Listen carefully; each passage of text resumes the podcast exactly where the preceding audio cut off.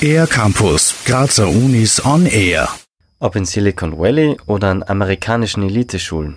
Der Gebrauch von Medikamenten und teils illegalen Substanzen zur Steigerung der Leistungsfähigkeit nimmt rasant zu. Und auch an europäischen Unis steigt die Zahl der Studierenden, die regelmäßig solche Stimulantien einnehmen.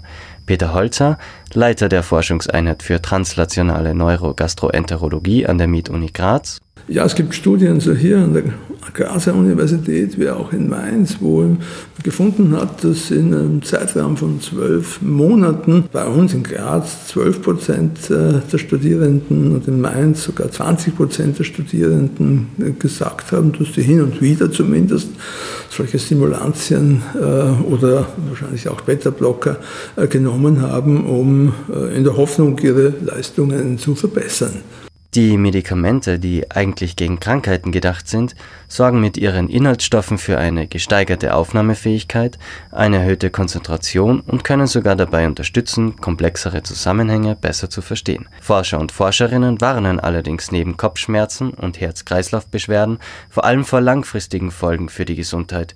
Peter Holzer was bei Gesunden auftritt, weiß man gar nicht. Und da sind, da sind große Bedenken vorhanden, dass es langfristig zur Sucht und Abhängigkeit beispielsweise führen kann, sogar auch Persönlichkeitsstörungen auftreten können. Die Folgen unserer Leistungsgesellschaft sind spürbar.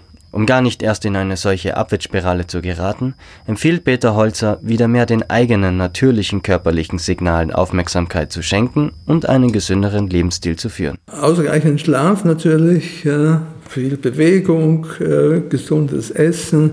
Dann glaube ich, ist unser Gehirn eigentlich optimiert und es lässt sich kaum mehr verbessern. Äh, Kaffee trinken, dagegen ist nichts zu sagen, äh, aber ich glaube, das, das ist es. Neben Studium, Sport, Netflix, Tindern und Co. reicht es also vielleicht, einfach mal das Handy wegzulegen, in die Natur zu gehen und für sich zu sein.